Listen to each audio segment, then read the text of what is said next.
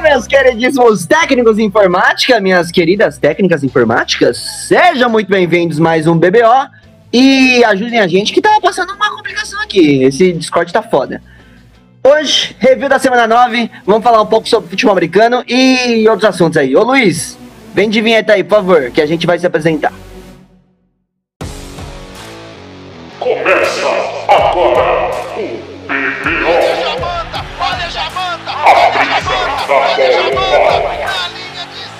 jardas. Eu sou o Luquitas e essa semana eu ganhei do Greg no fã. Boa noite, eu sou o Greg. E bom, como o Luquitas aí mencionou os profissionais técnicos de informática, eu queria fazer um agradecimento, dar um salve aí aos professores da CompuWay, que agora eu comecei um curso de Excel e tá bem da hora, tô gostando lá, então um salve para as minhas professoras lá, são uma firmeza. Mexer é bom. E aí, eu sou o Igão e essa semana eu ganhei do Marcelo no Fantasy. E aí, eu sou o Marcelo e eu não só perdi no Fantasy de novo, como o meu time, o Tampa Bay Buccaneers, foi humilhado na rodada da vida real. Então é isso aí, só sorrisos. E aí, eu sou o Rick e eu volto pra marcar. Ah, nossa, você é perfeito, Rick. Você. Nossa senhora. Caralho, uma aula pro Botafogo, né, Rick? Tô precisando, infelizmente. Vamos então para a rodada dessa semana. Então a gente tem a rodada 9 de, da NFL. Acabou de ser finalizado, Marcelo acabou de falar do último jogo que é. Último jogo não, esse foi um jogo de domingo, mas foda-se. Vamos, vamos pra review logo, pro jogo que arruinou minha vida. Não, minha vida não, minha semana. Ô Marcelo, na preview você já falou bastante sobre esse jogo e me machucou. Depois que esse jogo aconteceu, ele me machucou mais ainda. Atlanta e Denver. Por que, Marcelo? Por que, que isso aconteceu dessa maneira? Fala pra mim. que sofrimento, eu não sei nem como reagir a essa pergunta, mas eu sei a resposta dela. Então vamos lá. 34 a 27 para o Atlanta, foi um jogo decidido em uma posse de bola, mas é, foi um jogo que em um momento ele te, esteve 27 a 6 para o Atlanta, que foi um time superior sim. É, essa diferença de posse de bola é muito fácil de explicar pelo tempo de posse de bola, apesar do Atlanta não ter corrido tão bem, né? Mas teve quase 7 minutos a mais de posse de bola e ter ganhado por um touchdown, acho que acabou fazendo essa diferença, principalmente porque o Broncos é, reagiu, tentou correr atrás do resultado e foi a defesa de Atlanta que garantiu que o, que o time ia ganhar. É, depois que o Dan Quinn foi mandado embora, a defesa do Atlanta recebeu alguns reforços, é, não só da demissão do Dan Quinn, mas principalmente da volta do Keanu Neal, de jogadores como o Dion Jones e foi o Okun, que são uma dupla de linebacker é, no mínimo promissora, então a defesa que deu uma arrumada. O Atlanta era um time que, que a gente brinca, né, que a Atlanta falconizava, entregava muito jogo de virada no último lance, e a verdade é que times que perdem muitos jogos por, por uma, uma margem muito pequena, eles estão sempre, na, eles estão sempre ali, prontos para ganhar a próxima, né? E, e, não foi diferente, principalmente contra o Broncos, que é um time que, tem, que deixa muito a desejar, e o Drew Locke, que é o, é o jovem quarterback do time, que acho que ainda tem futuro, mas ele ainda ficou devendo, não passou nem de 200 jardas. É, falei aí que o Atlanta teve bastante posse de bola, sem, mesmo sem ter um jogo corrido tão estabelecido, porque o Matt Ryan continuou jogando muito bem. Ele acertou 25 de 35 passes. É, me lembra os tempos de New England Patriots, quando eles não tinham um jogo terrestre e eles organizavam um, um, jogo de passe que garantia que não ia ter interceptações, que não ia ter turnovers e ainda assim conseguia mexer as correntes. Né? Era um jogo de passe que substituía o jogo corrido. E o Matt Ryan jogou muito bem. Ele não teve o Calvin Ridley, mas teve o Julio Jones de volta, anotou touchdown, um lindo touchdown. É... Teve a colaboração de Olamide Zaccheaus, de Hayden Hurst, o Tyrande. Então, acho que esse pode botar na conta da defesa, mas principalmente do Matt Ryan. Do lado do Broncos, que cai para 3 e 5, e eu tava falando que se resolvesse ganhar essa partida, talvez brincasse no resto da temporada, acho que a temporada meio é, desandou, é, não é nenhuma ousadia falar isso, já não era ousadia falar isso semana passada, mas para quem torce para o Broncos, eu acho que é muito interessante observar que talvez ano que vem esse time tenha o melhor trio de wide receivers da liga, né? O KJ Hamler, calouro, teve quatro recepções para 52 jardas. O Jerry Judy teve 61 jardas e um touchdown, um lindo touchdown também. É, touchdown com uma manobra que, que difícil de você esperar calouro fazer. E ano que vem tem a volta do Cortland Sutton, né? Então, é, para não falar no Tim Patrick, que também anotou o touchdown e é um grande colaborador desse jogo aéreo. Então, acho que o Broncos é um time que esse ano pode assistir o resto da temporada de só de apaisana aí, de bobeira. Mas no ano que vem eu acho que é um time que com uma linha ofensiva promissora, um grupo de recebedores honesto e um, e um quarterback se tivesse desenvolvido, é time para brigar. Então é isso. 3-5 o Broncos, 3-6 o Atlanta Falcons, 34-27, joguinho que quem não viu só, não só perdeu os melhores momentos, mas você vê depois. Ali, só pra explicar o porquê que esse filho da puta do Drew Locke acabou com a minha semana. Semana passada a gente nem precisa explicar porque ele virou pra cima dos Chargers com três touchdowns no quarto período. Aí agora, nessa semana, eu faço uma aposta semanal da qual são 13 jogos da semana, sendo 12 domingo e um segunda, É verdade. que eu aposto em cada uma coisa que vai acontecer desses jogos e combino essas apostas. Então as 13 coisas têm que acontecer para que eu ganhe esse tipo de aposta. E são sempre, sei lá, um field goal de um time, um jogo para menos de não sei quantos pontos, ou um time fazendo ao menos três touchdowns. E nessa semana, as 12 outras apostas tirando desse jogo deram certo. Mas nesse jogo eu apostei para 61 pontos, para 59 e meio ou menos. E no garbage time, esse filho da puta do Drew Locke fez, lançou dois touchdowns e fez um correndo, faltando dois minutos, fazendo 21 pontos por Denver Broncos no, no último período, onde já não ia dar tempo de chegar, né? E acabou tirando da minha aposta. Eu ia ganhar 1.500 reais por causa desse arrombado. Ou, melhor dizendo, eu deixei de ganhar 1.500 reais por causa desse arrombado. Ô, Drew Locke, se você estiver ouvindo esse podcast, Drew Locke, eu só tenho que te falar uma coisa, vai tomar no seu cu, mano. E, nas palavras do meu amigão Leon Nilson, I will find you. Mas se quiser participar do podcast também pra divulgar, a gente então, seguindo aqui com a nossa lista, a gente tem mais um jogo aqui da rodada, um jogo que não trouxe também muitas emoções pros torcedores que acompanharam esse jogo. A gente tem o Washington The Fox e New York Giants. Esse jogo do qual a gente teve mais uma vez a vitória do New York Giants, apesar da boa participação do Alex Smith, que depois daquele jogo contra o Los Angeles Rams, que ele não jogou muito bem, esse jogo, diferentemente, ele, ele entrou muito bem, entrou no lugar do Kyle Allen, que se machucou, né? O tornozelo dele acabou sendo torcido. Teve uma fratura, se não me engano, depois a gente pode confirmar isso durante o episódio. Mas parece que o Alex Smith vai ser o titular nas próximas semanas, ao menos, aí na equipe do Washington The Bucks. Mas não foi suficiente, New York Giants, Daniel Jones, o dono da equipe de Washington, quatro jogos na carreira contra essa equipe, quatro vitórias. Tudo bem que tá 1 e 16 contra as outras equipes da NFL, mas ninguém quer saber muito disso, né? No final das contas, os dois times 2-2, onde eu tinha falado da implicação de playoffs pro time de Washington, acho que é só o pessoal de Filadélfia com três vitórias ali rindo do que tá acontecendo e sabendo que muito provavelmente eles vão pros playoffs, mesmo com uma campanha ridícula que eles fizeram. Sobre o jogo em si, a gente pode falar, além da atuação do Alex Smith, que foi muito boa, é, do Terry McLaurin novamente, teve um touchdown longo no final, onde ele teve um touchdown para 68 jardas, uma jogada bem legal que aconteceu é, entre os dois, que pode ser uma, uma, uma, uma chemistry, uma, uma química que tá rolando entre ali, entre o quarterback e o receiver, que a gente pode apontar como uma história legal, ainda mais para impulsionar o Alex Smith para ser o comeback player of the year. Eu acho que só de entrar em campo ele já fica bastante evidência para isso. E uma vez que ele começa a jogar e jogou bem, como jogou nessa última partida, eu acho que ele tem tudo para disputar ali com o Big Ben, como o Greg falou né, no episódio passado, né? O Matthew Stanford já meio que fora dessa disputa entre os dois ali para saber quem vai ser o comeback player of the year. E no jogo a gente teve Evan Ingram fazendo touchdown novamente, fazia muito tempo que ele não fazia touchdown. É, o ataque dos Giants conseguindo movimentar um pouquinho mais a bola. O, o Galman, Wayne Galman, que é o running back reserva, que era o Saquon Barkley, que se machucou no começo do ano, conseguiu ter uma partida produtiva. Foram, foi, teve touchdown, teve mais de 60 jardas. Eu acho que é um, um dos poucos pontos que a gente pode tirar desse, dessa equipe de, de New, ah, dessa equipe de New York como ponto positivo. E como a gente falou, se os The Fucks tivessem vencido, talvez tinha alguma playoff application, né?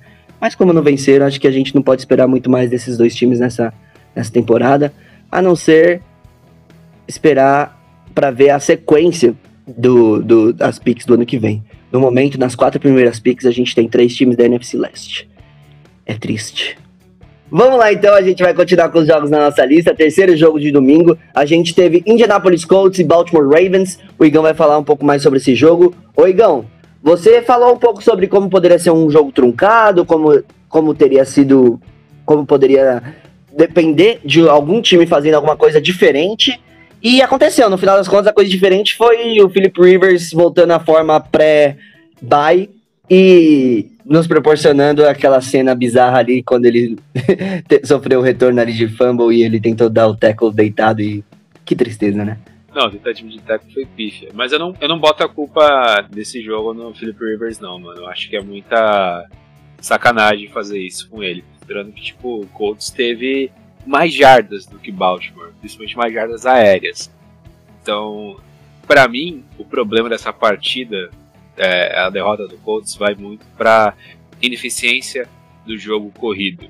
Que os Colts ele tem um potencial gigantesco de desenvolver o jogo corrido, mas quer fazer uma partida muito linear, quer aproveitar gap no meio da OL e quando você pega uma defesa que nem a defesa de Baltimore, você não consegue produzir muito sobre isso. Tanto que o Jonathan Taylor não rendeu, Nahin Hines não rendeu, o Jordan Wilkins não rendeu, então fica muito essa linearidade. Quando os pontos conseguem ser um pouco mais inventivos com o jogo corrido, o ataque consegue se desenvolver mais com passe e consegue ter mais criatividade. Não dá para o Philip Rivers lançar 43 passes que nem ele lançou nessa partida. Ficou completamente dependente de um quarterback que já passou da idade do auge, que está ajudando muito o time a tentar se desenvolver e que não pode ser a ferramenta principal do ataque. Então, é, para mim, o saldo fica mais para o playbook do Colts do que de fato para o Philip Rivers. Do lado dos Ravens, eles foram extremamente eficazes em conseguir converter os pontos é, que precisavam ser convertidos. Por exemplo, o fumble, que teve a cena lamentável do Philip Rivers, é, e também as descidas que resultaram em touchdowns.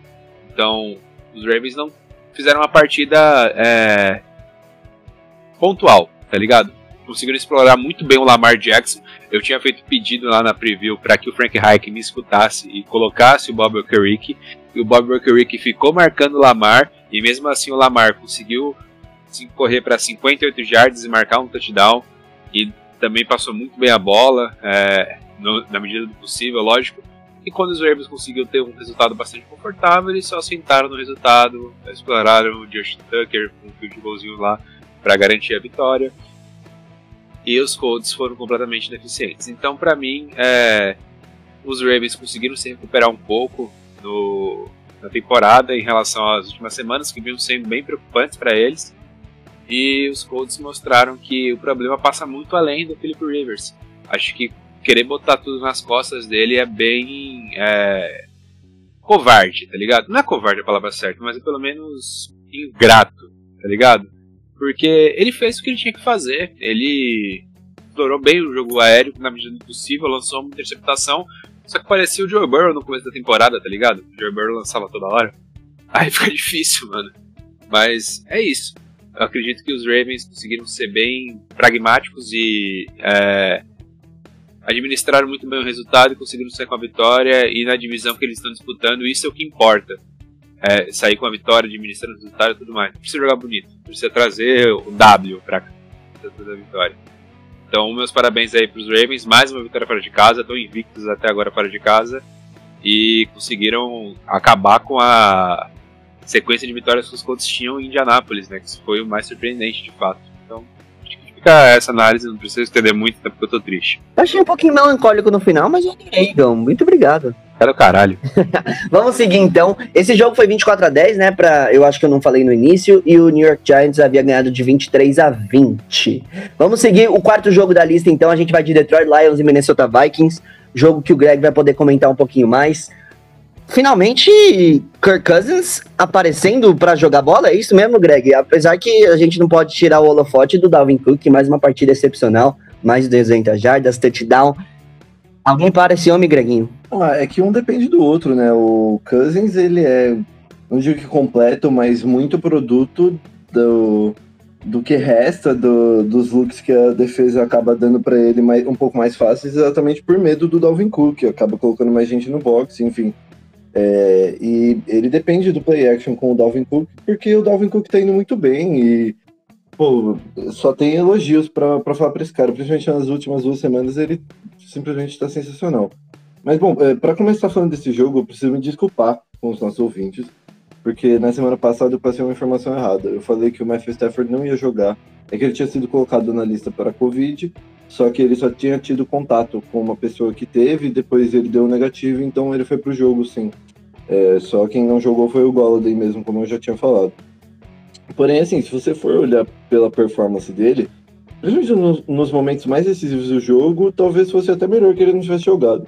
Ele teve duas interceptações no- em momentos assim cruciais e permitiu que o Vikings levasse a vitória até com certa facilidade, porque não, não chegou nem perto o suficiente para conseguir tentar uma comeback no final, tá ligado? Que é uma coisa que o Stafford normalmente é muito bom. Porém, eu, eu preciso elogiar aqui uma unidade que melhorou absurdos do começo da temporada e que precisa ser exaltada nesse momento, que é a offensive line do Vikings. Era um grupo que começou bem mal, muitas perguntas, Riley Reef, não sei o que, e drama e blá blá. E todos os jogos estavam cedendo mais de dois sacks, e aí nos últimos três jogos eles cederam só um sack em cada, ou seja, três no total. E, bom, a boa fase do Dalvin Cook também passa muito pela OL indo bem no jogo corrido e conseguindo abrir espaços muito bem. E é claro que o Dalvin Cook também tem seus méritos, mas eu acho que esses méritos precisam ser um pouco divididos, pelo menos com essa OL que tá jogando muito bem. E não começou bem, né? Então foi uma melhora assim que a gente tá conseguindo ver é, em campo mesmo, tá traduzindo em vitórias né, nessas últimas semanas. E, bom, eu acho que a forma como o Lions foi dominado nas trincheiras também diz muito do, do trabalho do Matt Patricia, né? Porque tudo bem que você perdeu o Trey Flowers, mas mesmo assim, esse front seven foi engolido o jogo inteiro e deu muito pouca chance de sucesso, assim, é...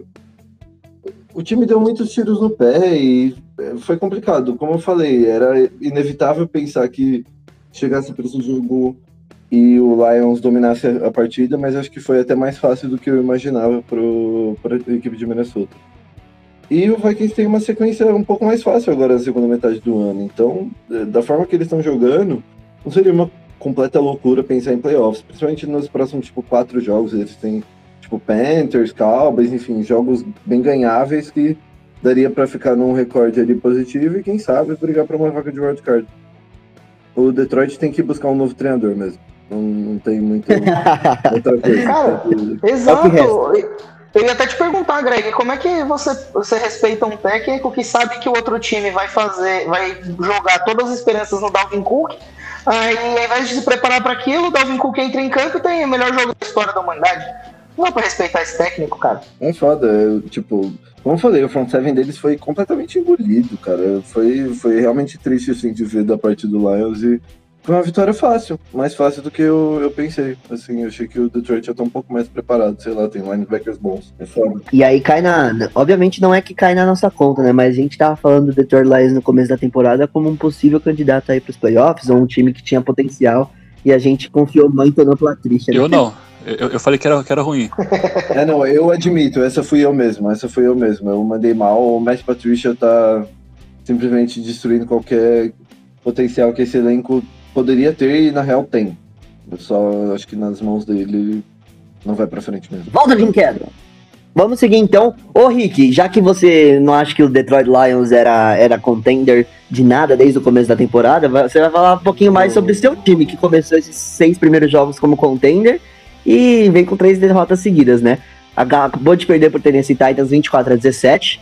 E eu quero que você fale mais, principalmente da OL, que é o que você veio comentando durante essa semana, e também tem alguma esperança ainda para essa temporada, com a tabela dificultando cada vez mais? É, começa a ficar um pouco complicado porque realmente a tabela era fácil nisso, a gente sabia, e ela ficava difícil depois, a gente sabia, mas aí três derrotas seguidas na parte difícil começa a complicar, né? O jogo, assim, foi, foi feio. Eu sei que eu gosto de jogo feio normalmente, mas esse ele foi mais feio que o comum. É, se você pegar os 10 primeiros drives da partida, eles. Acho que exemplificam bem o que aconteceu, né? Nos 10 10 primeiros drives foram 8 punts, 4 de cada time, um turnover on downs do Bears e um field goal do Titans. Então depois de 10 drives estava 3 a 0 o jogo, sofrido. É, O bom ataque do Titans não conseguindo fazer nada contra a excelente defesa do Bears. O ataque lixo do Bears conseguindo fazer menos ainda contra a defesa ok do Titans, apesar que estava até um pouco desfalcado, mesmo assim estava dominando o ataque do Bears. E daí na, na 11 primeira campanha da partida aconteceu o que eventualmente acontece, né? Mesmo defesas excelentes, numa liga que privilegia os ataques e que tem grandes ataques, vai eventualmente acabar cedendo. E o touchdown do Tennessee Titans para colocar esse 10 a 0 que acabou sendo a vantagem que depois administraram até o fim, Foi uma coisa linda, cara. Um passe de 40 jardas do Tannehill pro A.J. Brown, que tava com uma marcação dupla ali. Que o A.J. Brown mal virou, ele só esticou a mão e a bola caiu delicinha na- na- no, no colo dele. Uma rota bonita que ele correu. É, o A.J. Brown ele foi muito bem marcado durante a partida pelo Kyle Fuller, pelo Jalen Johnson, que estão tendo ótimas temporadas. Eu falo deles toda semana aqui, porque realmente tá uma dupla incrível. Mas aí o, o Titans começou a alinhar o A.J. Brown no, no slot contra o, o Buster Screen e aí conseguiu ganha- ganhar alguns desses duelos. Teve mais um jogo muito bom. O, o, o A.J. Brown, acho que ele tem que ser muito falado sim. Ele não é tão falado nesse ataque às vezes quanto o, o Derrick Henry, quanto o, quanto o Ryan Tannehill, mas ele já tá com agora a quinta partida seguida dele, anotando touchdown. E é, é o cara da, da big play, é o, é o cara que tem mudado o jogo pra Tennessee às vezes. E é, é bom ter um cara desse no seu ataque, né? Ainda mais no dia que o ataque não vai. O Derrick Henry correu 20 vezes para pouco mais de 60 jardas, então não, não conseguiu fazer nada. O Tannehill completou menos de metade dos passes dele, teve só 150 jardas, sendo 100 delas para AJ Brown. Então, assim, dá uma dimensão do, do que o AJ Brown foi para esse ataque nessa partida, né? Lado da, da defesa do Titans, que vinha sendo mais ou menos, e era a segunda pior da liga sacando quarterback, conseguiram colocar muita pressão, finalmente tiveram nove quarterback hits no Foles, tiveram três sacks, e daí não tem como não falar do lado do Bears, que eu falei semana passada inteira que tava com a OL inteira machucada, menos o Charles Leno, tinha titulares machucados, tinha reservas machucados, não tinha quem colocar para jogar. No final, um dos titulares voltou, mas aí esse titular era o iFed, eu não sei se isso é bom ou ruim, acabou sendo ruim. E pa- parecia que era uma OL fantasma, não, não, não tinha ninguém. O Snap vinha e já tinha um monte de gente no running back, no quarterback.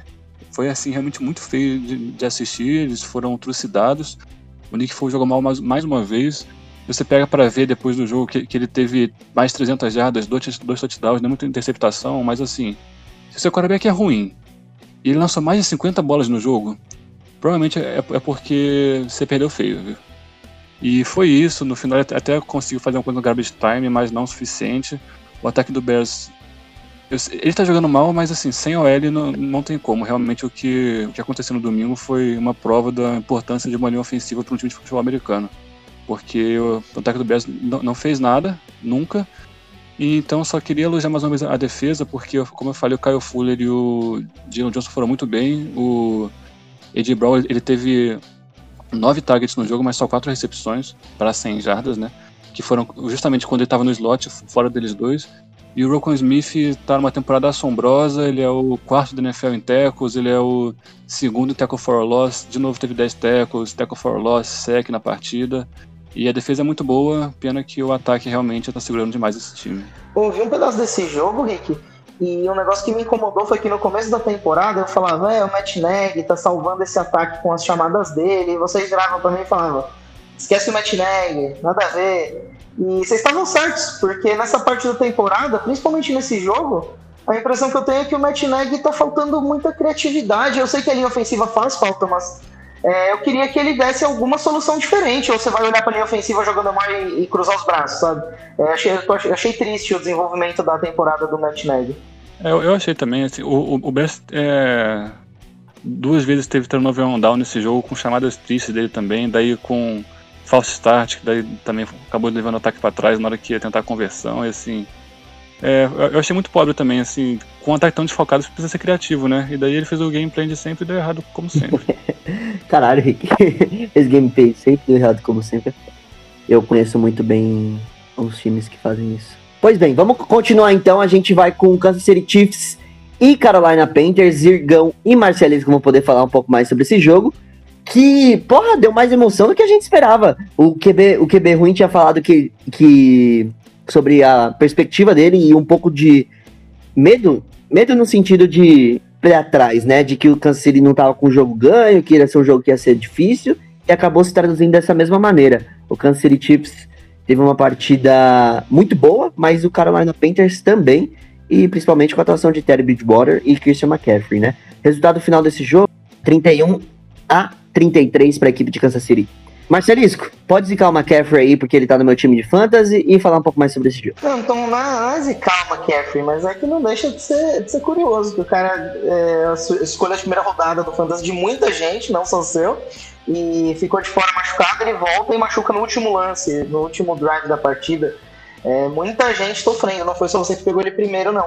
É, mas eu acho que o destaque aqui que eu queria dar é do Ted Bridgewater. Não, não quero falar que ele é minha chamada, que eu tô falando bem dele pra sempre, porque nós tamo- estamos elogiando não só ele, como o time do Carolina. Já tem algumas semanas, o trabalho do Matt Rule. E eu queria chamar a atenção para a conversa que a gente teve com o quarterback ruim no, no- na prévia dessa partida, porque ele colocou para mim muito corretamente é, uma prévia desse jogo, mas o que ele não fez, que eu acho que muita gente não faz, é respeitar esse ataque do Carolina, né? E o Carolina conseguiu é, meter 31 pontos. Se o time tivesse uma defesa que conseguisse parar Kansas City Chiefs, eles ganhavam a partida. O problema é uma defesa que pare o Kansas City Chiefs e o Patrick Mahomes, né?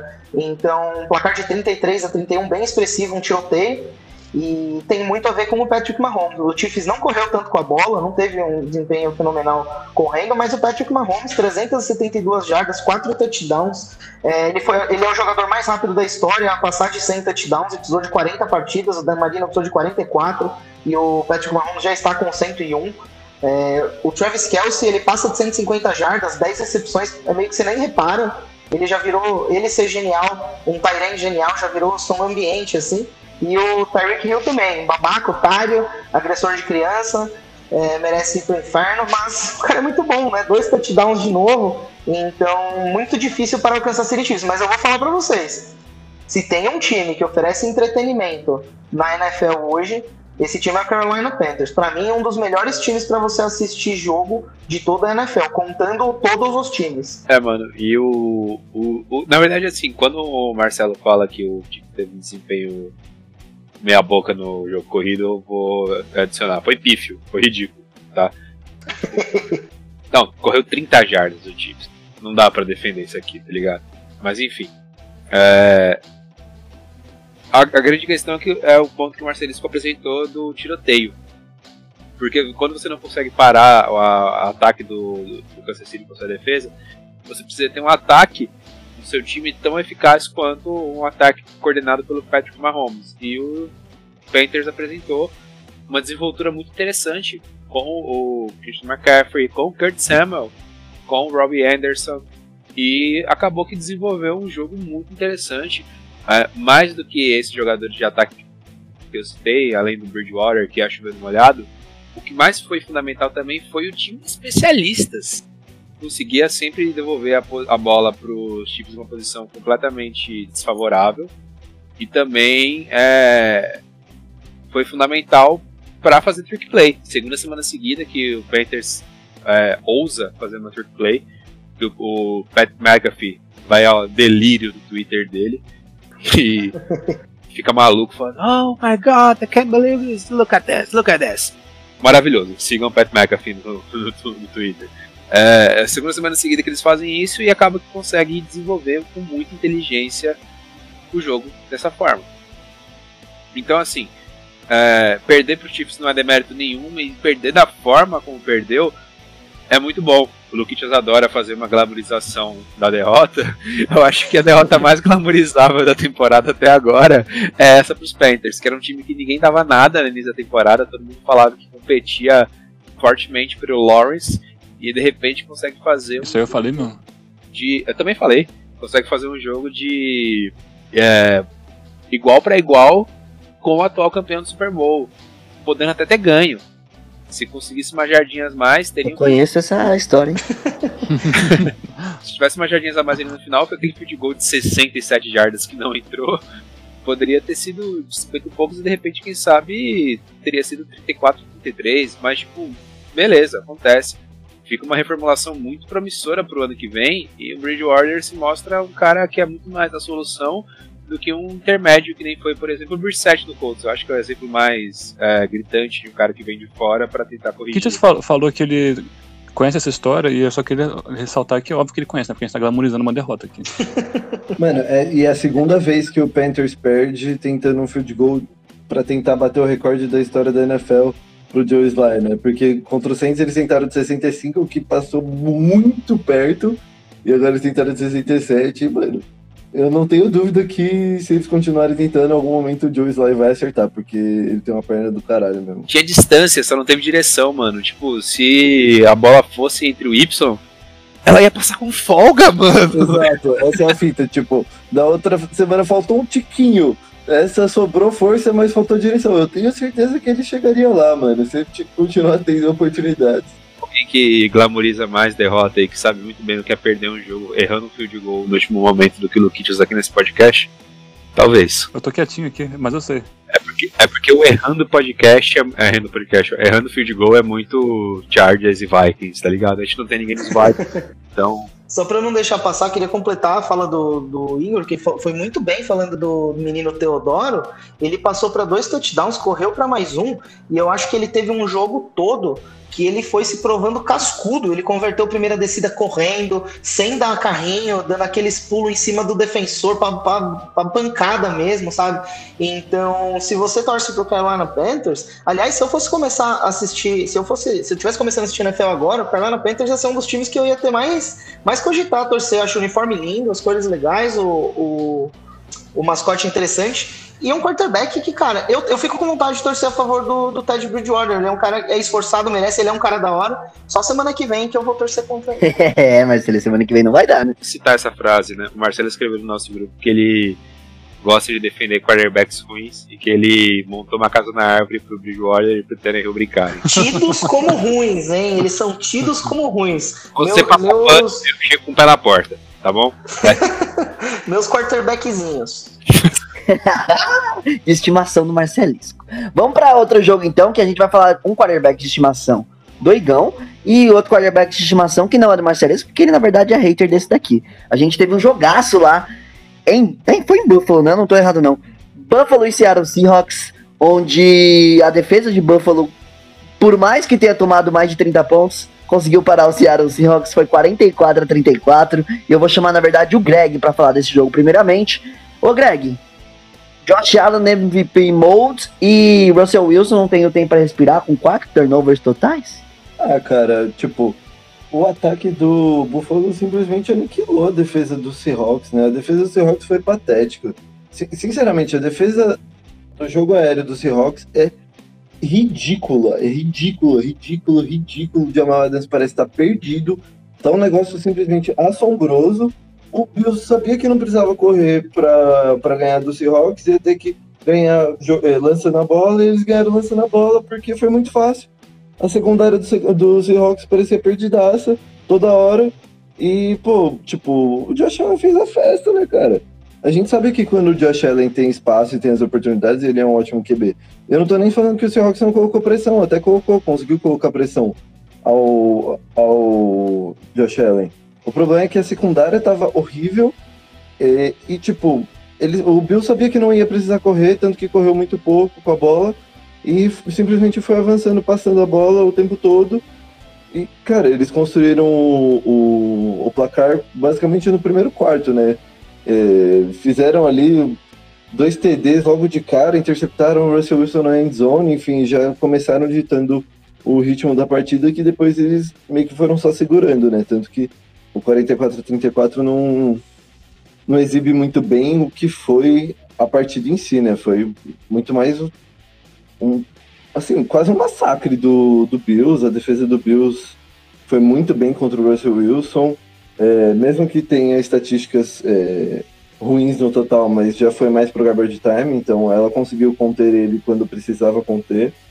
E deu todas as oportunidades pro, pro time do Bills ganhar. Inclusive eu quero é, deixar aqui a minha menção ao Jordan Poyer, que o cara é um safety simplesmente sensacional, ele tá jogando muito bem faz muitos anos.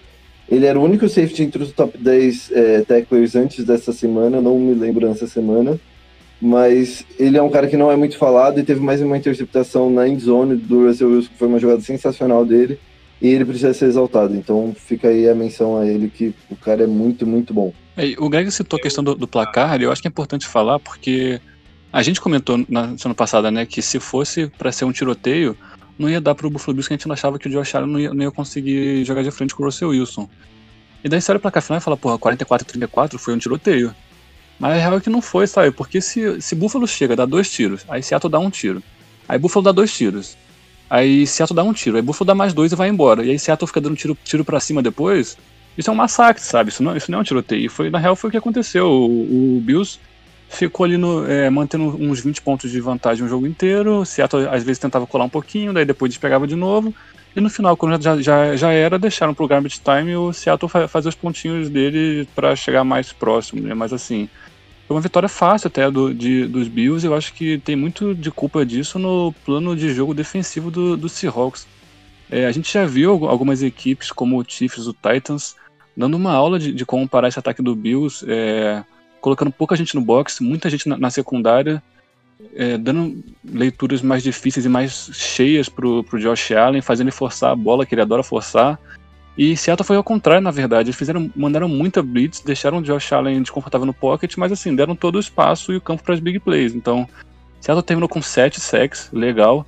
O Jamal Adams con con conseguiu alguns, o Carlos Dunlap chegou chegando também, é, que eu acho que é uma boa aquisição mais para frente, mas assim, não deu. A secundária ficou totalmente exposta. E você ter 7 sacks, mas você tomar 40 pontos, porque você tem o sec na jogada seguinte, você tem um passe de 50 jardas, não, não adianta tanto, né? Então, não acho que foi um bom plano de jogo de Seattle, não. O, o ouvinte que ouve a gente a longa data sabe que a gente sempre falou que a defesa do Seattle era uma vez. Já foi a League of Boom e hoje em dia não, não é mais aquela belezura de se assistir. Consegue, tipo, segurar os resultados porque o ataque tá sendo fenomenal. O, o, o Russell Wilson tá com uma temporada fora do normal.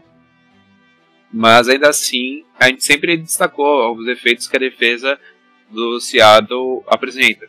E o Bills conseguiu é, corrigir ao longo da temporada os erros da defesa. E hoje em dia tá com uma defesa muito redondinha. O Greg citou o Jordan Poyer, fez uma partidaça e foi é, fundamental no desfecho da partida por ter feito a interceptação lá no primeiro quarto ainda, que acabou sendo é, derradeira a longa data, né? Mas eu queria destacar também aqui o menino AJ Klein, que defendeu um passe, forçou um fumble e recuperou um fumble e teve cinco tackles, dois sacks e um tackle for loss. Ele foi um monstro na partida. Ele é, conseguiu pressionar muito bem o Russell Wilson, conseguiu dar um atraso gigantesco na vida do nosso Paulinho Gogó, o Offensive Player of the Year, né? O menino Josh Allen voltando à sua melhor performance. Alguém sabe se ele tá só com bigode? Eu quero saber disso pra eu conseguir sustentar minha tese daqui a longa data. Mas o fato interessante sobre os Bills é que nos primeiros quatro jogos o ataque jogou muito bem e a defesa jogou muito mal. Nos quatro jogos subsequentes, o ataque jogou muito mal e a defesa jogou muito bem. Agora começa a sequência de quatro jogos no qual o ataque vai jogar muito bem e a defesa vai jogar muito bem e depois chegaremos na sequência de quatro jogos no qual a defesa e o ataque vão estar mal demais. Então, torcedor dos Bills, Mas isso a tempo dos playoffs, né? lógico, até porque, né, Patriots, Depois recomeça. Patriots e Jets. Não, exatamente, na hora que precisar o time vai pipocar, já tô avisando pra todo mundo que torce pra Buffalo. É... Mas é isso, né, mano? É, é, é, é um, é um bom momento pra estar torcendo pra Buffalo durante esse mês de novembro. Dezembro vai ser meio tenebroso. É, eu até quero pegar esse gancho do Igor, porque você vê uma partida dessa, né? Você ganha do MVP e faz o MVP parecer um Regis mortal. Você joga bem dos dois lados da bola. Seus jogadores, até os jogadores, é, os jogadores mais importantes do seu time detonam, os jogadores mais é, coadjuvantes também aparecem bem. A impressão que dá é que você sai desse jogo candidato a título, né? Mas eu acho que é importante elogiar muito a defesa do Buffalo Bills. Tomou 34 pontos, mas eu não acho que esses 34 pontos, é, muitos deles foram já com o jogo fora de alcance. Em nenhum momento esse jogo pareceu é, ameaçado pelo Buffalo Bills. Mas o ataque do Buffalo Bills, apesar de ter ido muito bem, nunca vou falar mal de um ataque que anotou 44 pontos, mas a defesa do Seattle, e isso não é um exagero, é, é só a realidade, tem o potencial de ser talvez a pior defesa que já jogou a NFL. Pior defesa de futebol americano profissional de todos os tempos. Então, quando você consegue fazer o Russell Wilson lançar interceptação na end zone, essa jogada do AJ Klein que você comentou, ele agarrou o Russell Wilson e levantou com a bola. É um negócio chocante, assim. Então, é uma defesa que, que permitiu o ataque pontuar bastante, mas assim, não é toda semana que o Buffalo Bills vai pegar a defesa do Seattle Seahawks. A defesa do Seattle Seahawks é muito ruim mesmo. Até o, o Greg comentou aí do Jamal Adams. A impressão que dá é que os caras contrataram o Jamal Adams e não sabem para que, que ele serve. Ele, ele é muito mais um, um, um pressionador de quarterback do que um, um cara que salva a secundária.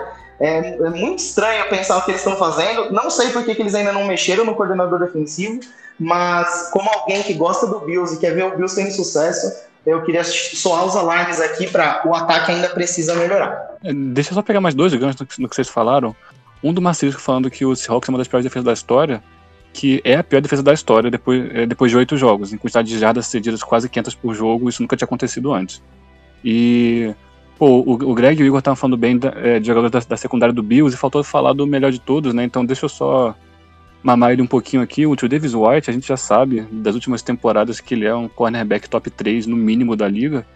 E, pô, a interceptação dele foi coisa linda no, no último quarto, cara. Era uma terceira e 25, ele tava marcando uma rota curta.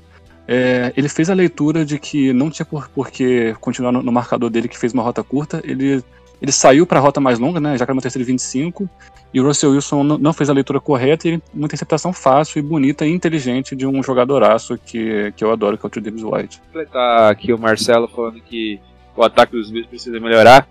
O ataque dos Bills precisa melhorar principalmente no jogo corrido. Porque não dá para depender toda hora do Josh Allen. É, momentos ele vai pipocar, em alguns momentos os recebedores vão estar muito bem marcados. Você vai depender da corrida. E o Zach Moss e o Singletary, até mesmo uma partida que o time faz 44 pontos, não jogaram bem.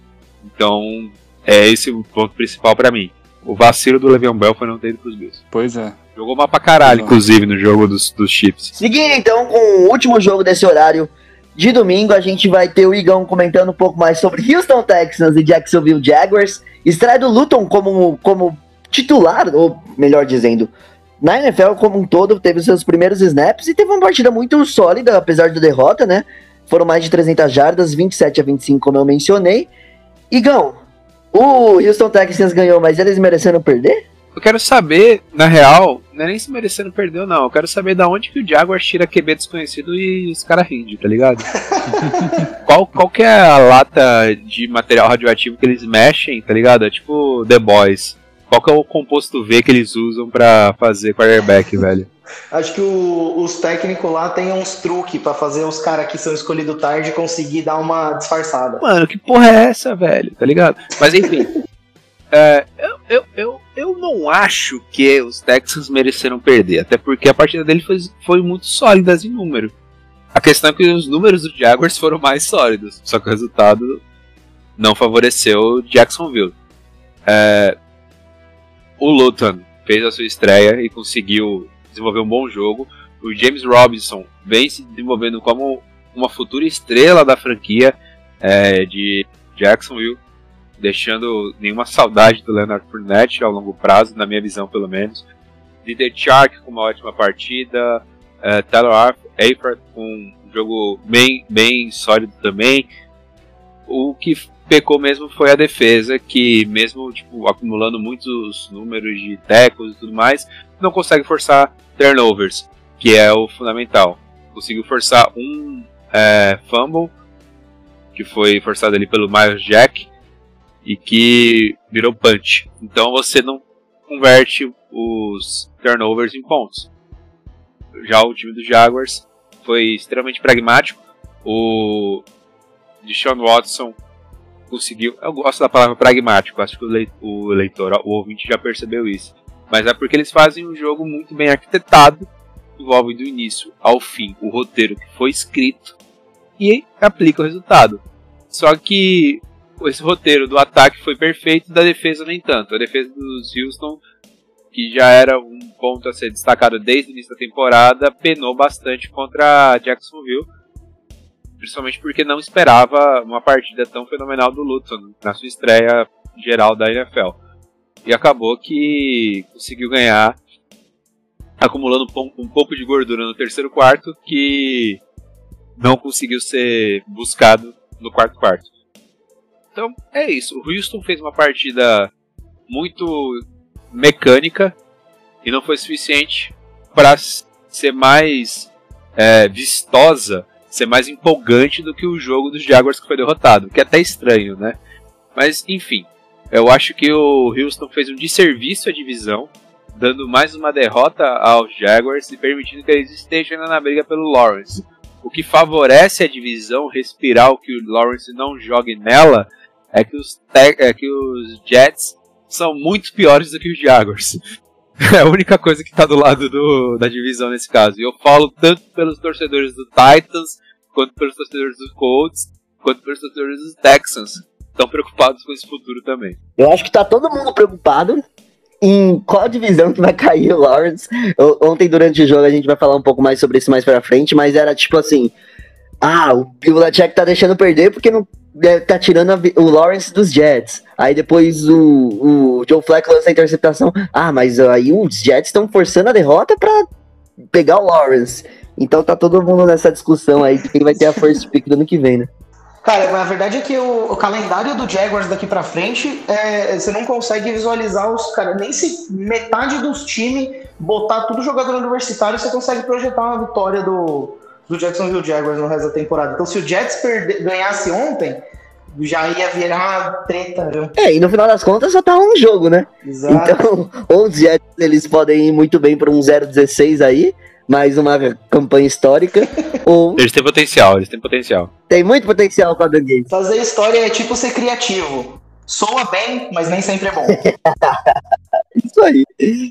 Vamos seguir então com o primeiro jogo da parte da segunda parte do domingo. Primeiro jogo da parte da, do jogo das 6 horas, né? 6 e 5 esse jogo. A gente teve Las Vegas Raiders e Los Angeles Chargers, onde a equipe de Las Vegas saiu vitoriosa. E a equipe de Los Angeles perdeu mais uma vez de maneira heartbreaking, de maneira doída, de maneira sofrida. Mas no final das contas, a equipe de Las Vegas jogou um jogo muito sólido, onde eles tiveram a- o controle da partida na maior parte do tempo. Eles não ficaram atrás em nenhum momento do jogo, né? Eles no máximo tiveram o jogo empatado ali.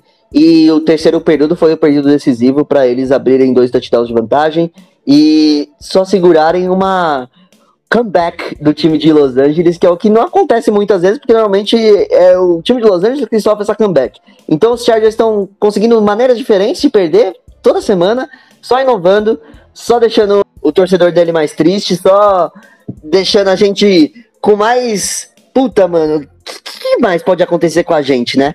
Desse jogo em específico, eu gostaria de falar principalmente de uma jogada do Derek Carr, ali no terceiro período, no segundo touchdown deles, é, nesse período onde eles estão numa, numa, numa na endzone, na endzone não, na red zone já, e o Derek Carr, ele vai pra corrida, ele faz o scramble dele, ele não, não foi uma corrida desenhada pra ele, ele faz o scramble, e ele, tipo, salta o defensor, não foi, foi um hurdle ali, que ele vai pra tomar o tackle, assim como o Marcelisco falou do Terry Bridgewater, ele mergulha sem medo e sai, sai gritando e, tipo, dá uma animação extra ali pra equipe pra conseguir converter o touchdown, depois pro Dylan Waller, né?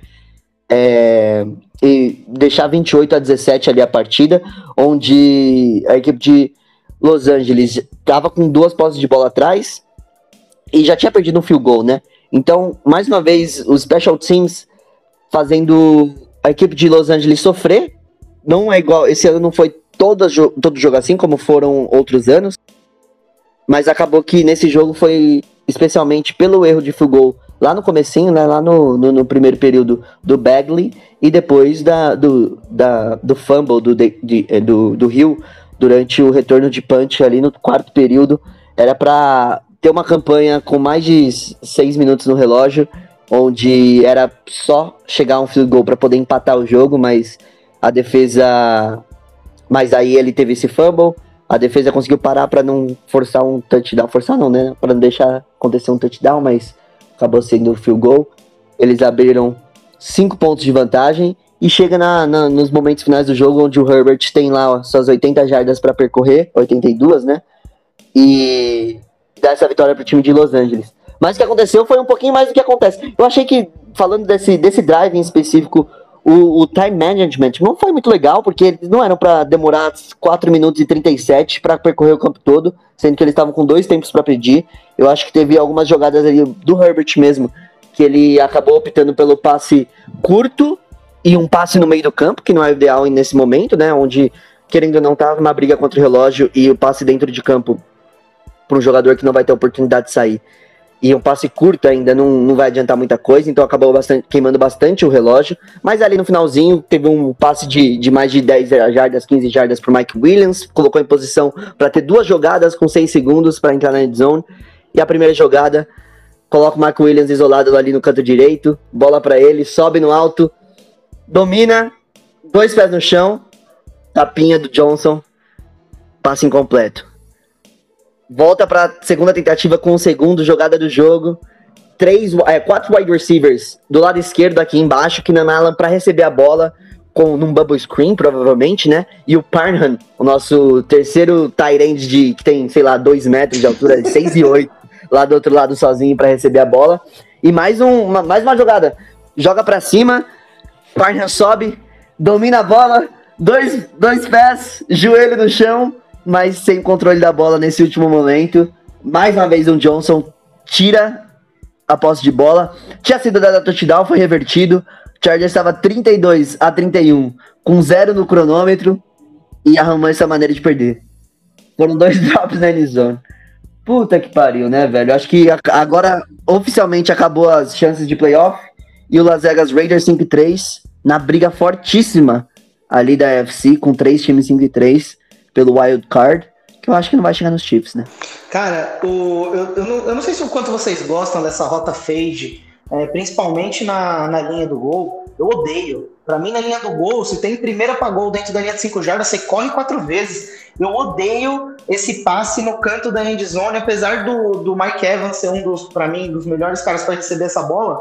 Eu tenho muita aflição se o time que eu tô torcendo, ao invés de correr uma jardinha, dá um passe desse no mano a mano, cara. E eu fiquei puto que o Chargers perdeu por causa disso, que eu tava, porra, lançou a bosta da minha rota mais odiada ao invés de dar uma corridinha pra dentro aí, sabe? Eu odeio também, principalmente por, por jogar média. É porque tinha seis segundos e para ter duas jogadas, não poderia ter corrido com a bola. Ele tava na linha de duas ou três, se eu não me engano. Então, não, na primeira tudo bem, na segunda não. É, na segunda pode ser, mas aí eram três jardas, o jogo tava funcionando ok, mas não sei, teve até um option ali numa quarta para um que, que eles fizeram touchdown com o o Kenny Ballage, que um, mais um running back jogando aí pela equipe dos Chargers. Mas poderia ter sido alguma coisa parecida. Mas não, é nem que eu não gostei da chamada, foi a execução que no final das contas, é, pô, o cara pego, né? domina a bola, dois pés no chão e não foi. Ô Rick, eu te cortei, desculpa, pode falar. Não, só queria falar que eu achei sensato. Eu odeio rota fade também, muito por conta do Madden, que dali você joga no mano a mano, mó fácil interceptar. Na vida real funciona melhor, mas eu ainda odeio.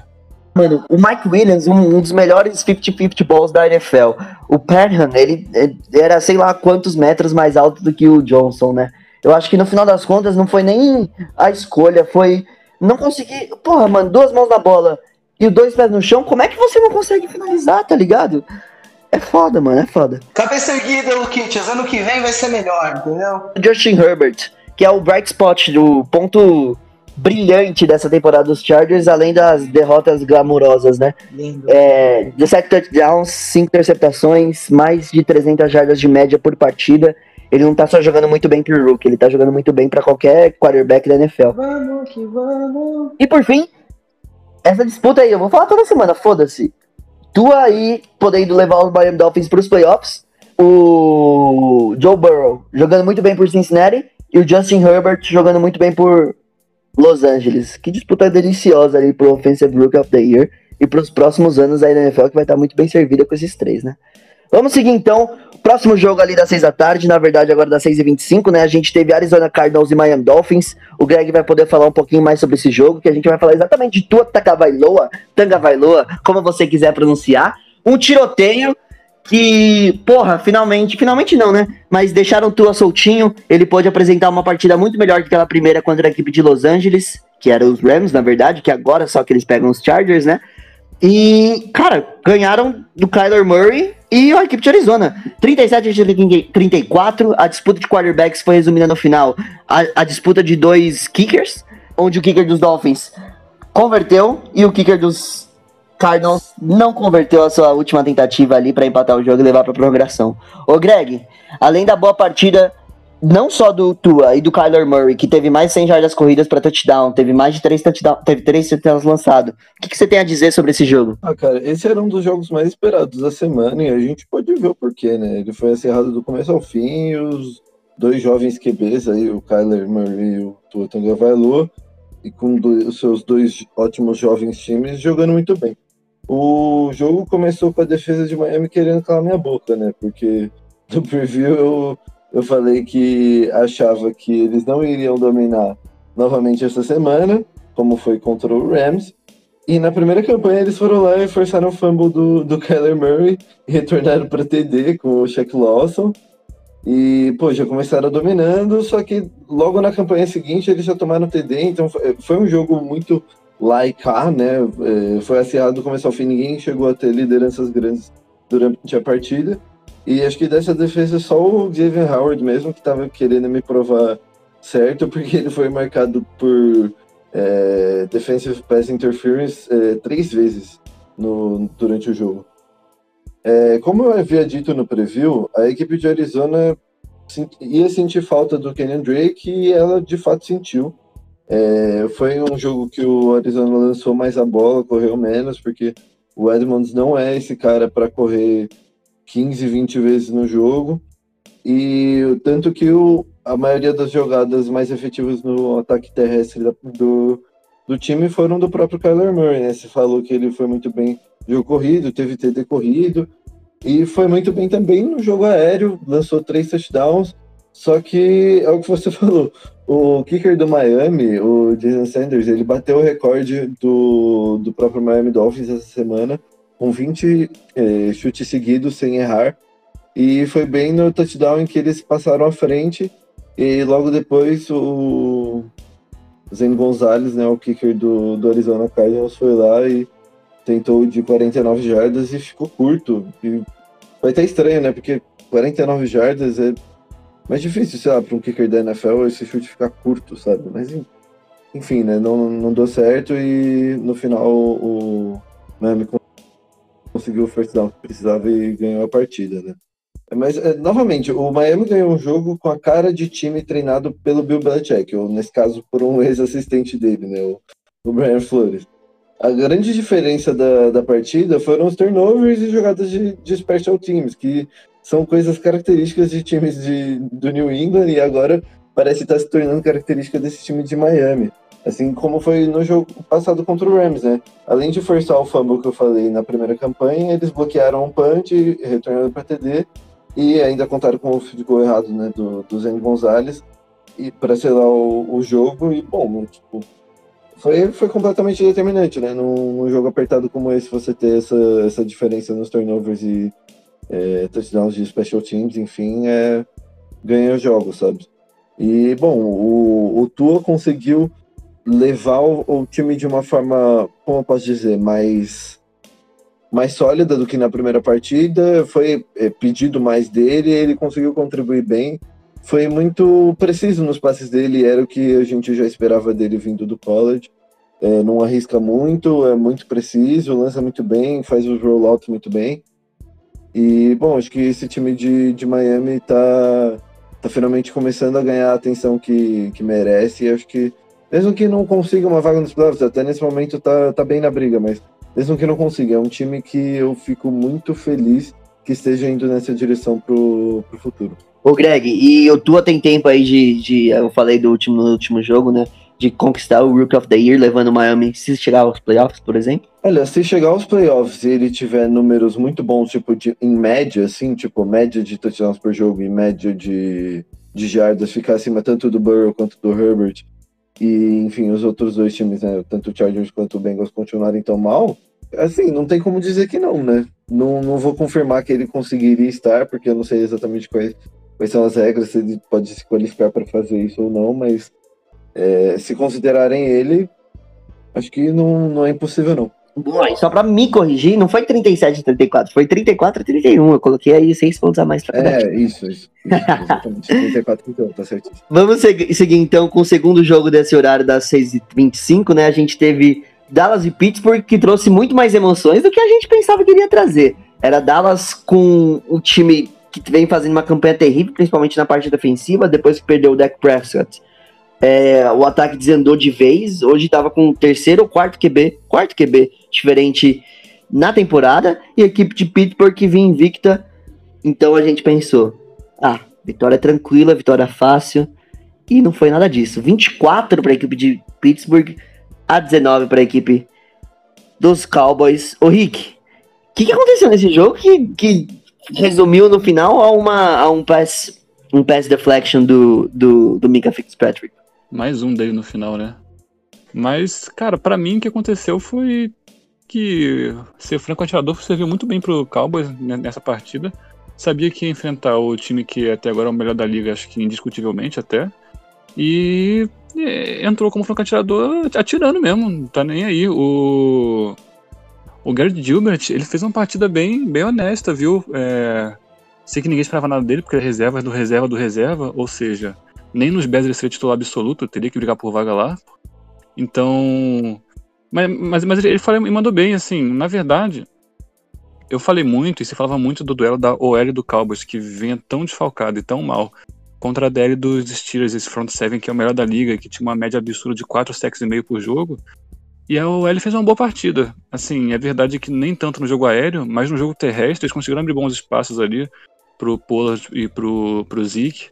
Então isso acabou é, conseguindo pavimentar um caminho para o Cowboys abrir uma liderança ali no, no começo da, da, partida, né? É, daí é verdade que depois a defesa dos Steelers voltou a ser o que se espera dela e conseguir pegar o quarterback, o, o TJ Watt sempre consegue no mínimo um, um, meio sec, que é o que ele conseguiu essa partida. E é uma defesa que, que vem jogando muito bem, né? Mas o Steelers ficou muito atrás, cara, e daí é que mesmo assim, a diferença entre os times é tão grande que tempo todo parecia tipo que eventualmente o Steelers conseguir a virada. Mesmo quando o Big Ben saiu machucado, ele machucou o joelho nessa partida, é, parecia que ele ia voltar para ganhar o jogo, e foi o que aconteceu. A OL dos Steelers jogou muito bem para segurar a defesa do Cowboys ali na, na, reta final. O Big Ben, com uma perna só, não conseguia se mexer, mas conseguia distribuir a bola com inteligência e com tempo para passar. Mais uma vez, o Deontay Johnson, o Juju, o Chase Claypool, todos passaram de seis recepções, todos passaram de 69 jardas. O Big Ben faz isso muito bem, né? Distribui a bola, é um cara, é um cara bom, experiente, inteligente. E aí o Chiefs conseguiu correr atrás do placar. Muito porque o ataque acordou, na reta final e muito porque a defesa, a defesa permitiu, sabe? O, eu falei que o TJ Watt jogou bem mais uma vez, ele jogou, o Vince Williams fez mais uma partida muito boa. É, eu comentei que o Rocco Smith está em segundo na liga em tackles for loss, né? O Vince Williams é o líder nessa estatística. E o Michael Fitzpatrick, cara, eu acho que.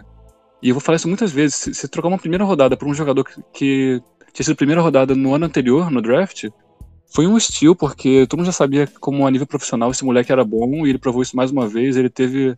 Ele tá sempre perto da bola, parece. Ele conseguiu recuperar um fumble, conseguiu uma interceptação crucial no último quarto e aí depois, no último lance da partida, ele conseguiu o desvio de passe que deu a vitória para Pittsburgh. Então, assim. É, às vezes Pittsburgh ganha de times bons, às vezes de times ruins, às vezes ganha de goleada, às vezes apertado. Mas no final do dia ele ganha. E ganha sempre. E tá aí 8-0. O Mike Tony é um cara que eu adoro e tá conseguindo conduzir bem esse time que até agora é o melhor da liga. Apesar dessa vitória não tranquila contra um time ruim. Não, só eu tenho a impressão que tem alguns times que são tão ruins, tão ruins, que eles arrastam os times bons pro nível deles, né? Eu tô falando isso porque semana passada o Tampa Bay jogou contra o New York Giants e ganhou não sufoco. E aí o, o Dallas Cowboys, que é um time patético, enfrentar um time invicto e que só vence e convence como os Steelers e, e levar o, pra esse aperto é um negócio que não dá pra entender. Né? Bom, já que o Luquitas não vai chamar ninguém porque aparentemente ele caiu, eu vou continuar aqui e eu vou passar pro próximo jogo, que é o New Orleans e Tampa Bay. porque eu acho que eu tenho direito, direito de fazer isso nesse momento, porque chegou a vez de eu brilhar, né? Eu nem vou falar muito, porque a gente tinha classificado como jogão, né, no preview. Não, não, eu juro que eu não vou falar muito mesmo, porque o jogo foi até chato. Foi até chato. Depois de um momento ficou chato. Tipo, não teve emoção nenhuma. Tipo, eu fiquei muito, muito, muito animado, muito, muito, muito surpreso e, tipo, de boca aberta, mas sei lá, o jogo em si foi assim, um massacre total, absurdo. E completo todos os níveis em todos os momentos do jogo. É, o, o triste desse jogo se desenrolado dessa maneira, completamente dominante, humilhante, é que foi no domingo à noite, né? Acho que a observação maior que eu tirei desse jogo foi que eu preferia que ele tivesse acontecido na segunda-feira à noite. Porque, bom, todo mundo odeia segunda-feira, na verdade todo mundo odeia o capitalismo, né? Então você já tá pronto para voltar a trabalhar, de repente você vê seu time tomar de 38 a 3 do, do maior rival, num jogo que valia, cara, a temporada inteira. É, nossa senhora, se pudesse pelo menos ter sido na segunda-feira, sabe? É, não, foi, foi complicado, porque o Bucks foi amassado desde o primeiro momento, né? O Saints fez CD, aí train out, Aí o Saints sofreu um fumble na, na, ali perto da endzone, né, com o Jared Cook, que ele tenta se esticar ali. E, pô, ele tava abraçado por cinco caras, não sei por que, que ele simplesmente não desistiu e caiu no chão, mas... Enfim, aconteceu, ele largou a, a carga ali, largou a bola, e aí o Patriots... O, o Patriots, ó, ó, ó, ó, chamando vocês de Patriots. O time do Tom Brady. Não faça isso. o time do Tom Brady, o Buccaneers, pegou a bola, não arranjou nada, train out de novo. E aí a bola voltou pro Saints, o Saints fez 14 a 0, depois fez 21 a 0 e simplesmente massacrou, cara. Não teve, não teve resposta. O, o Brady jogou muito mal, acabou o jogo com três interceptações, não, não teve nenhum touchdown é, da equipe do, do Buccaneers. E o Saints simplesmente quase parou de jogar no segundo tempo porque não tinha mais muito o que fazer, né? Já tava. Já tinha ido. A vaca já tinha ido pro brejo, tá ligado? Tipo, mano, o jogo já tava basicamente acabado. Tava 31 a 0 no intervalo. Sim, e o que me chamou muito atenção nesse jogo foi que se ele tivesse acontecido lá na semana 1, quando a gente já estava esperando que o New Orleans Saints ia ser o bicho-papão da divisão, da conferência, talvez da NFL inteira, ninguém ia se surpreender, porque o Saints vinha completo, ia jogar bem, dominar todas as fases do jogo, ataque aéreo, ataque terrestre, defesa, times especiais, ganhar de um time pior, que estava entrando na temporada querendo se estabelecer, e ninguém achar estranho. O, o, o, estranho mesmo foi esse jogo ter acontecido nessa semana, esse 38 a 3 ter acontecido depois do Tampa Bay Buccaneers, ter passado semana atrás de semana se estabelecendo como um verdadeiro contender. O Saints tá vindo de muitos jogos sem, suas, sem algumas de suas principais peças, em especial aí o Michael Thomas. É, e aí, chega nessa semana, todos os, todo o ataque do, do Saints volta completo e o Tampa Bay Buccaneers acaba, sur, parece que surpreso de ter encontrado aquele New Orleans Saints que todo mundo projetava que o New Orleans Saints fosse nessa temporada, mas não estava conseguindo ser por conta de, de, de desfalques. E fica o medo aí pro, pro resto da, da NFL. E fica o recado, né? Para quem é louquinho para enterrar a carreira do, de jogador veterano, é, me poupem. O Drew Brees ainda é craque, ainda é um dos melhores quarterbacks da NFL e continua sendo uma, uma das maiores ameaças de jogo terrestre. Mesmo que vocês fiquem aí adorando fazer essa piada de que ele não passa para mais de 20 jardas, ele nem precisa. Mano, o Drew Brees, ele, tipo, ele é completamente pragmático, né? Tipo, ele não tá mais mesmo fazendo aqueles lançamentos longos que ele fazia. Ele realmente não está fazendo. Mas ele é tão eficiente, tipo, e tão preciso nos passes. De novo, ele ficou 80, acima de 80% de precisão nos passes. E não tem o que fazer. Ele lançou para 12 receivers diferentes. Tipo, o ataque aéreo do Saints simplesmente dominou a partida inteira do, do Buccaneers. É por isso que eu falei, não tem muito o que falar mesmo, porque foi um total massacre. É, é, pro torcedor do Saints, é, é tudo que precisava para ter uma confirmação mesmo que esse time é um contender, porque vinha de quatro vitórias seguidas, mas quatro vitórias não tão convincentes assim. E, bom, ganhar desse jeito que foi no prime time, agora sim é realmente convincente. Pegando o gancho do que eu mesmo falei, de fazer história, né, sempre é bom, o Correia Ferreira teve cinco corridas na partida. Uma delas foi uma, das, foi uma joelhada do Blaine Gabbert para encerrar a partida. É a menor quantidade de corridas em uma partida de todos os tempos. Então tá aí fazendo história, que como ser criativo, nem sempre é bom. E, inclusive, é, foi a primeira vez que o Tom Brady perdeu é, duas vezes para um time, para um mesmo time na, em uma temporada regular. De nada. Resto da NFL. então vamos finalizar aí a semana 9 da NFL com o jogo de segunda-feira, um jogo que a gente esperava nada. Eu acho que alguém esperava que, que, que fosse um jogo interessante. New York Jets e New England Patriots do ano de 2020, né? A gente não tá falando de 10 anos atrás, a gente tá falando de outros períodos que o New England Patriots se demonstrava com muito interesse, como um time muito interessante, né? Mas no final das contas, esse jogo entregou muito mais do que a gente esperava. Foi um jogo onde, em determinado momento ali, a gente tava falando: caralho, mano, o New England tá servindo para ressuscitar a carreira do Fleco. A gente tava conversando até no grupo, o Kikas tava falando sobre isso. E porra, mano, como é que tava uma partida que tava caminhando pra vitória do New York Jets em cima do New England Patriots, algo que a gente não está nada acostumado a ver, né? E teve um momento ali que o Jets fez touchdown 27 a 17. Foi a segunda partida no ano que os Jets fizeram mais do que 17 pontos. Então, porra, o que que tava acontecendo? A gente não tava entendendo nada. Ken Newton, apesar de estar tá sendo eficiente na quantidade de passes é, e quantidade de erros, né, na verdade, até o determinado momento da partida, não estava conseguindo mover a equipe de New England para frente.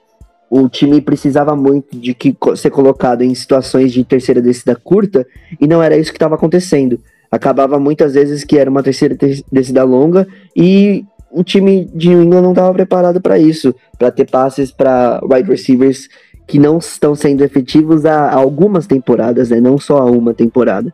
Mas no final das contas, eu acho que a gente. Eu falei mais cedo sobre a briguinha que a gente tava. Ah, não. O Bilacek tá deixando isso acontecer pra. É porque é o um meme, né? Mas tá deixando isso acontecer pra tirar o Lawrence dos Jets. E aí, em um determinado momento que o. O. o caralho. Os Jets fazem os, o 27 a 17 que eu mencionei.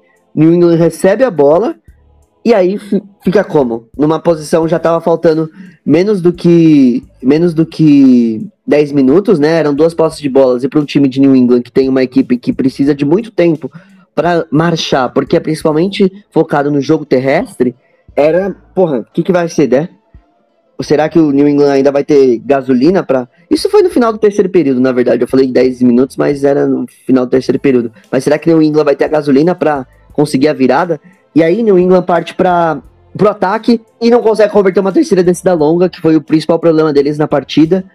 Mas Jacksonville comete Jacksonville, mas os Jets cometem uma falta e dão essa terceira descida longa para a equipe de New England. New England já na red zone teve que chutar um field goal no final das contas, só gastou relógio, foi uma campanha de 9 minutos que resultou num field goal e ainda estava um, um touchdown atrás. Tudo que precisava era gastar o relógio para a equipe de New York Jets para eles conseguirem a vitória. E acaba que o Joe Flacco lança uma interceptação na primeira jogada. E aí dá mais uma chance para a equipe de New England. E aí, Ken Newton consegue converter o touchdown, sobra a bola para os Jets novamente, three and out, e dá tempo mais uma vez para o New England marchar para o campo de ataque, colocar Nick Folk numa posição de field goal e finalmente virar a partida 30 a 27. Uma vitória feia para a equipe de New England, mas uma vitória muito necessária que o time precisava tirar esses quatro derrotas seguidas da frente para eles conseguirem realmente ver se conseguem ao menos não deixar essa temporada ser uma vergonha que para um time de da Nova Inglaterra que a gente tá acostumado a ver tão vitorioso, tá acostumado a ver chegando todo ano, a disputar todo ano, ter a principal peça mudada no, no campo, né? mas não tá entregando nada, mesmo com os desfalques, mesmo com tudo isso, que o Newton jogando mal na maior parte do tempo. Teve dois touchdowns terrestres hoje, hoje não, né? Segunda-feira, mas conseguiu virar o jogo e conseguiu virar o jogo. E acho que esse 3-5 do New England, quem sabe, pelo menos uma 8 e 8 aí, a gente pode esperar. E um a gente ter uma, a pior temporada em 20 anos de um time sendo 8-8, acho que não tá nada mal também, no final das contas, né? Então tá aí, a gente tá finalizando a semana 9 da NFL. O Greg tem uma surpresinha aí pra quem, quem, quem que veio despreparado? Ô Gregão, como, como é que é? O que você quer fazer aí? Qual é, qual é a sua serelepagem? Mano, eu queria fazer um quadro chamado a Atuação Inútil da Semana. É o cara que teve o maior número de pontos e que foi completamente inútil para o Fantasy Football porque ninguém tem ele, ninguém escalou ele, então esses pontos foram simplesmente jogados no lixo. Atuação inútil. Ah. É, é. Oh. Atuação inútil. Atuação inútil da semana, da semana, da semana.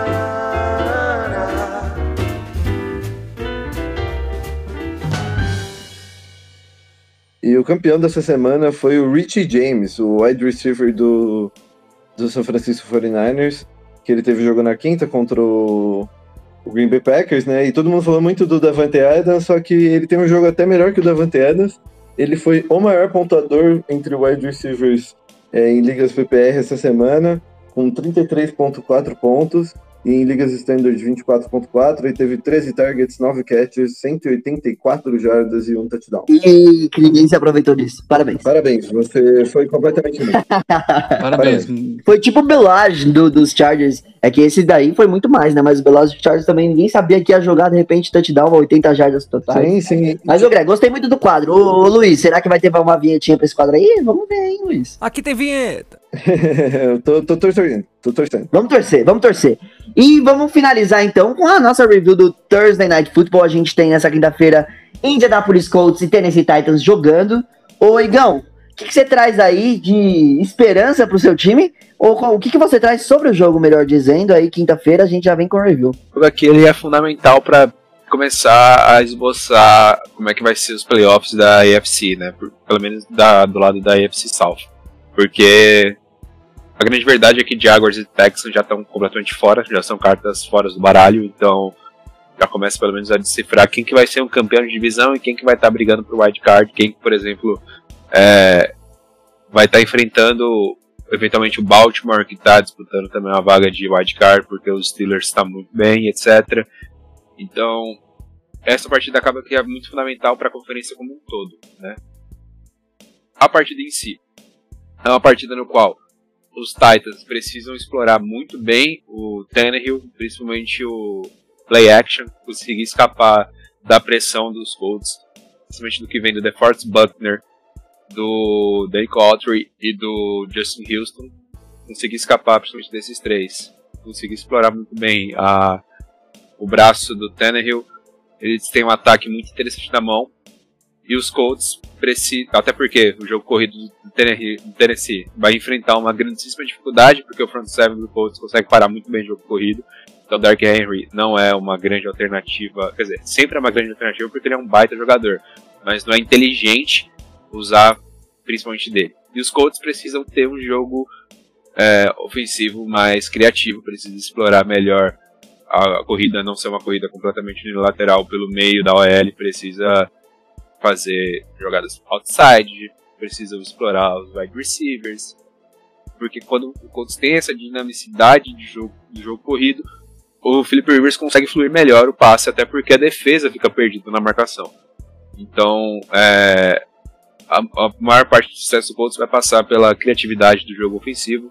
E esse jogo ofensivo ainda vai enfrentar uma dificuldade da defesa dos Titans ser muito bem organizada para conseguir parar a corrida, principalmente com a dupla de linebackers que eles têm no elenco. Eu vou estar apostando no Tennessee Titans essa partida.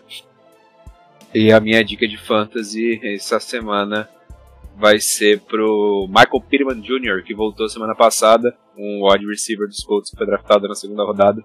Ele estava lesionado, voltou semana passada, entrou muito bem, até porque o T.Y. Hilton, ele não tá jogando, ele não jogou o jogo contra os Ravens, e acaba que ele é um wide receiver que foi bastante acionado pelo Philip Rivers e jogou muito bem, Ô Igor, só tirar uma dúvida rapidão. claro. Você tá apostando contra o Colts porque você realmente acha que o Titans vai ganhar ou você tá usando a estratégia do Greg de apostar contra o seu time pra tentar zicar o adversário? Não, acho que o Titans realmente vai ganhar. Não, beleza, tudo bem. Eu apostei nos Browns também uma vez, lembra? Mas no final das contas, se servir pro Colts ganhar, não tá ruim também, né? É que ele sabe que o Colts é uma merda. Ele sabe que o Colts é uma merda. Então ele tem que apostar contra mesmo. Tá certo. Vocês não fiquem marcando a estratégia do torcedor, não. Que esse podcast tem orgulho de falar que é clubista, aí o cara tenta usar uma estratégia clubista e o pessoal vai lá marcar.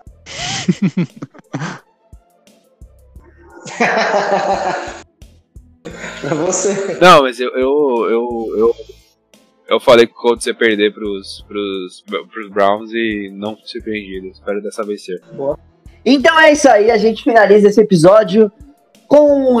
Eu, falei review, né? Mas esse é um preview, tá bom? Quinta-feira foi a Júlia, vai ainda ser, não foi. E o jogo da semana 10, né, obviamente, vai ainda ser, né? Gente, vamos de recado final, que eu acho que dessa vez vai dar tempo. Ô, Ricardo, tá preparado? É, eu, não tô preparado, mas eu vou falar aqui que Adorei sua explicação temporal de review é do que já passou, preview é do que está por vir no futuro. Obrigado. É, é um de volta pro futuro em forma de podcast. Curti. Exatamente. Salve, galera. Ah, esse foi seu recado, entendi. Ô Marcelisco, por favor. Ah, queria mandar um recado para você. É, vou chutar aqui que a maioria dos nossos é, telespectadores auriculares são homens. Se você é reservista, fique de olho. Estamos à beira de uma guerra com os Estados Unidos. Caralho, velho. Ô Greg, alguma coisa a acrescentar? Eu não tenho absolutamente nada a acrescentar, só sei que eu tô mais chato essa semana do que quando o Corinthians ganhou a Libertadores. Ah, não achei não, viu, Greg? Você tá ótimo. Ah, é que eu tô me contendo por sua causa, na real, Marcelisco. Eu só me A contei respeito, a hoje respeito por sua causa. Exclu- Ah, pura e tá. exclusivamente, cara. Eu sou chupa a bola do Marcelisco oficial, assim, ó. Ai, Já tá anotado cacete. aqui, todo mundo do, do podcast sabe. O Marcelisco é o nosso âncora, nosso. Quem leva pra, nós para. Eu tô me sentindo Frente, mais né, humilhado com você me lambendo no saco depois do meu time ser humilhado do que se eu tivesse ganhado. Mas eu agradeço e é mútuo, hein? Ô Igão, tem recado final? O recado final é. Lave as mãos e as verduras com chá. Então é isso aí, eu não tenho recado final, além de mandar o Drew Lock tomar no cu novamente. Um beijo, semana que vem tem mais. Semana que vem tem, aí sim, o review da semana 10, tá? Agora não se confundam. Beijo!